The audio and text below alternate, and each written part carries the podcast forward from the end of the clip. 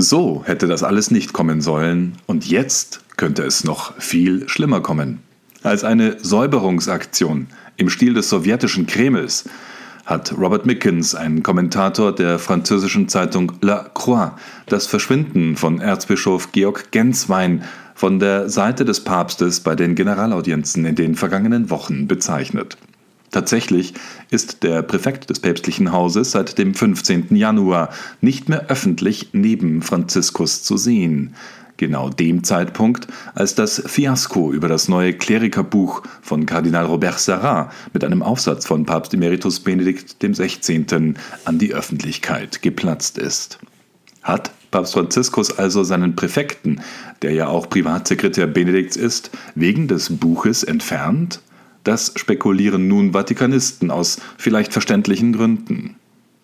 Die katholische Zeitung Die Tagespost hatte am Mittwochmorgen als erstes Medium gemeldet, Genswein sei von Papst Franziskus auf unbestimmte Zeit beurlaubt worden. Er sei somit freigestellt, mehr Zeit Benedikt XVI. widmen zu können. Der Privatsekretär des emeritierten Papstes bleibe als Leiter der Präfektur im Amt, die für den Ablauf der öffentlichen Audienzen des Papstes zuständig ist. Kreise im Vatikan bestätigten dies auch gegenüber Siena Deutsch. Der Präfekt des päpstlichen Hauses wird seit einigen Wochen bei den öffentlichen Audienzen des Papstes von Monsignore Leonardo Sapienza vertreten, dem Regenten der Präfektur. Wann bzw. ob Genswein seine frühere Tätigkeit wieder aufnehmen wird, ist ungewiss. Als CNA bei der Pressestelle des Vatikans anfragte, gab es ein scheinbares Dementi, keine Beurlaubung, teilte das Presseamt wörtlich mit. Die Abwesenheit von Genswein bei Audienzen sei, so wörtlich, auf eine gewöhnliche Umverteilung der verschiedenen Verpflichtungen und Aufgaben des Präfekten des päpstlichen Hauses zurückzuführen? Zitat Ende. Das Dementi war kein echtes Dementi, sondern zumindest eine teilweise Bestätigung dessen, was berichtet wurde. Erzbischof Genswein ist von wichtigen Pflichten entbunden, stellt Lacroix dennoch fest. Ist das transparente Kommunikationsarbeit, wie sie päpstliche Schreiben von katholischen Medien immer wieder fordern? Die Beurlaubung, die keine ist, im Fall von Georg Genswein, liegt nicht einfach an einer fragwürdigen Kommunikationsarbeit. Es liegt an der prekären Situation, schreiben zahlreiche Kommentatoren des gesamten katholischen Spektrums, dass immer noch optisch zwei Päpste zu sehen sind und sich Benedikt immer wieder zu Wort gemeldet habe. Wie viel Kontinuität tatsächlich zwischen den beiden einander freundlich zugewandten Päpsten theologisch besteht, eine Kontinuität, die immer wieder beschworen worden ist, diese Frage haben schon mit der bis heute ungelösten Kontroverse um Amoris Laetitia erste Beobachter gestellt, spätestens nach der so unglücklich gelaufenen Präsentation des Buches von Kardinal Sarrat stellt sie sich für viele vatikanische Beobachter mit dramatischer Aktualität. Auch mit Blick auf die Frage, was eigentlich die Zukunft für den heute 63 Jahre alten Don Giorgio Genswein bringen wird, wie Robert Mickens kommentiert. Apropos Zukunft.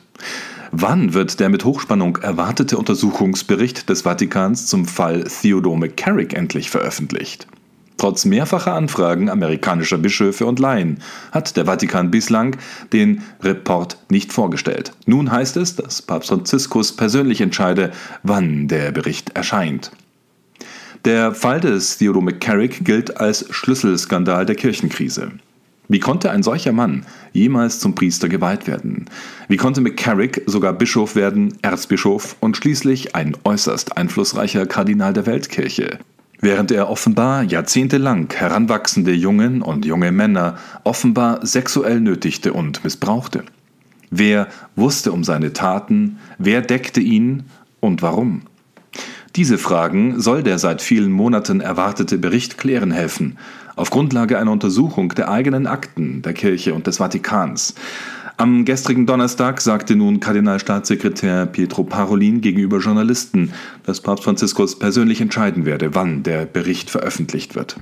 Ja, er rechnet damit, dass der McCarrick Report in Kürze erscheint, so Parolin. Die Arbeit ist getan, aber der Papst muss sein letztes Wort geben, so der Staatssekretär wörtlich. Im Oktober 2018 kündigte der Vatikan erstmals an, die eigenen Akten zu der Affäre zu untersuchen und einen Bericht vorzulegen. Im November 2019 dann informierte Kardinal Sean O'Malley nach seiner Rückkehr aus Rom die US-Bischöfe, der Abschlussentwurf liege vor. Nun müsse dieser auf Italienisch übersetzt werden, um ihm dem Papst vorzulegen. Der Report werde Anfang 2020 erscheinen, wenn nicht sogar früher, so O'Malley damals. In den am heutigen Freitag 88 Tagen, die seit dieser Information vergangen sind, haben mehrere US-Bischöfe öffentlich mitgeteilt, sich persönlich in Rom nach dem Report erkundigt zu haben. McCarrick wurde vor einem Jahr im Februar 2020 aus dem Klerikerstand entlassen, nachdem die Glaubenskongregation ihn für schuldig befunden hatte, unter anderem im Beichtstuhl sexuelle Gewalt verübt und das sechste Gebot wiederholt gebrochen zu haben, indem er Minderjährige ebenso wie volljährige Schutzbefohlene missbrauchte. Die Frage ist nun, wie sich der Vatikan diesen Realitäten im eigenen Bericht stellen wird. Nicht nur Papst Franziskus selbst, sondern auch seine Vorgänger und mächtige Protagonisten wie Parolin und andere Kardinäle der Kurie könnten namentliche Erwähnung finden im McCarrick Report. Mehr dazu und allen weiteren aktuellen Themen erfahren Sie jetzt auf www.cnadeutsch.de.